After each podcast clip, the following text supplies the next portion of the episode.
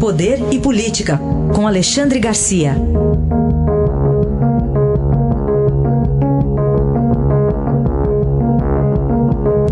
Alexandre, bom dia. Bom dia, Raíssa. Bom dia, Carolina. Bom dia. Começamos ainda falando de, de um, uma declaração que acabou vindo a público, né, no momento ali numa transmissão no Facebook do general Heleno falando sobre chantagem de parlamentares. Alexandre, o que, que, é isso? É incrível, né? Presidente está chamando isso de autossabotagem. O governo se sabota. Né?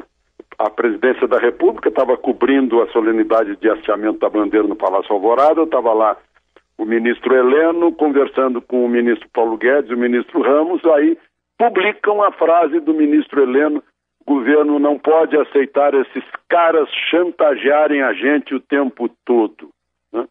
Ah, aí foi aquela o, o, presidente da Câmara reagiu, né, chamando, chamando o general Heleno de radical ideológico contra a democracia. O presidente do Senado, Davi Alcolumbre, reagiu também.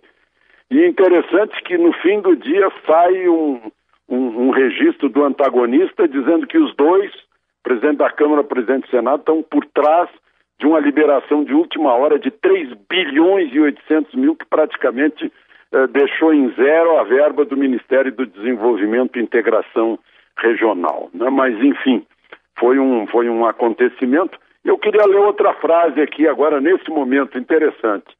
Uh, na Câmara dos Deputados, isso ipsis literis, na Câmara dos Deputados tem lá uns 400, 300 deputados que quanto pior, melhor para eles.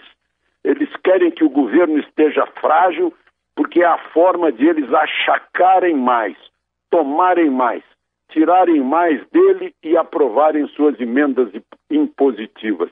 Eu achei essa frase por acaso, porque eu estava pesquisando um acontecimento de ontem em Sobral.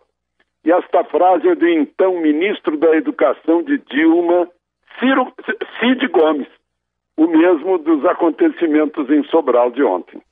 Aliás, vamos falar deles. Que avaliação você faz, é, enfim, desse, desse acontecimento lá? Ele que tentava enfrentar um, alguns policiais militares em greve. Pois é. E agora a Força Nacional vai chegar por lá hoje, né? Pois é. Mas uh, aí, antes de entrar nisso, eu gostaria de, de salientar, né, que então não é uma reclamação de agora, está acontecendo alguma coisa e eu sei o que é. Assim que foi promulgada a Constituição, eu fiz uma entrevista com o então presidente da República, José Sarney, para a Globo. E uma das coisas que ele disse assim, alto e bom som, foi: esta Constituição torna o país ingovernável.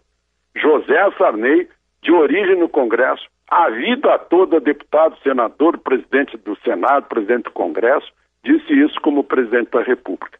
Aí a gente dá uma olhada na Constituição e vê o seguinte: que os, os eh, parlamentares que não têm a responsabilidade pelo governo tem o poder uh, de governar. E o presidente da República, que tem a, a, responsabilidade pelo governo, não tem o poder de governar, porque não tem, não tem as verbas, né? Então é, é muito interessante. Agora, Cid Gomes, senador, estava lá, ah, todo mundo viu as imagens, né? Uh, liderando a população, um grupo, de, um grupo grande de pessoas contra os, os uh, PMs amotinados. Não são grevistas, não existe greve para militares, são policiais militares, eles são amotinados. Estavam lá amotinados, inclusive vestindo, vestindo carapuça né, uh, na, na cabeça para tapar o rosto. Ele acabou pilotando uma retroescavadeira, derrubou o, o, portão do quartel e aí foi recebido com pedradas e tiros. E um tiro acertou, acertou Diz aqui a, a, a, notícia que acertou o pulmão também, né? Pegou a clavícula, clavícula do pulmão, um tiro de pistola ponto .40. Ele está respirando sem ajuda de aparelhos, mas dos dois lados, assim, é impulsividade, né? O, o, a PM erradíssima, que não pode fazer, fazer greve, está lá a Força Nacional para ajudar a policiar a Fortaleza, por exemplo, e, e, e o senador também uh, apelando para a violência, né? Quando ele podia, sim, convocar a Força Nacional, Ministério Público e tal, sair com medidas uh, menos violentas. Aí os dois lados erraram. E a gente vai continuar acompanhando esses graves acontecimentos no, no Ceará. Gravíssimo. Gravíssimos. Agora, para fechar, Alexandre, eh, finalmente tem uma comissão da reforma tributária montada? Pois é, eu acabei de mencionar Rodrigo Maia Alcolumbre aí na notícia do, do antagonista, né? Negócio, ainda essa questão de liberação de emendas. E, mas os dois fizeram uma coisa boa, que havia um impasse lá, queriam constituir uma comissão mista, sim, mas proporcional ao número de deputados e senadores, quer dizer, o Senado ficaria em minoria.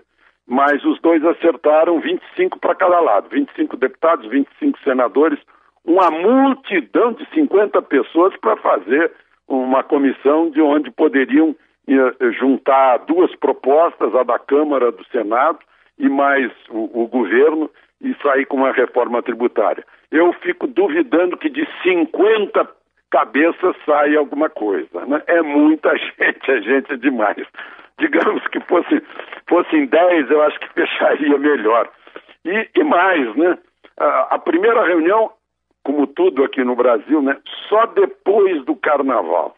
Aí quando eu falo em só depois do carnaval, eu fico pensando que já vai parar logo ali em junho, porque eles dizem que não vai funcionar o Congresso por causa das eleições.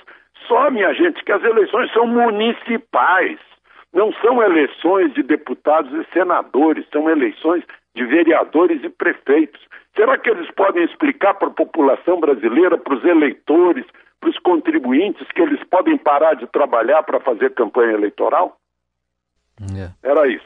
Tá bem, estou pensando, com 50, só de pela ordem o que vai ter, meu Deus. Vai ser, meu Deus, é vai ser um, não vai acabar nunca, né? Alexandre, obrigado e até amanhã. Até amanhã.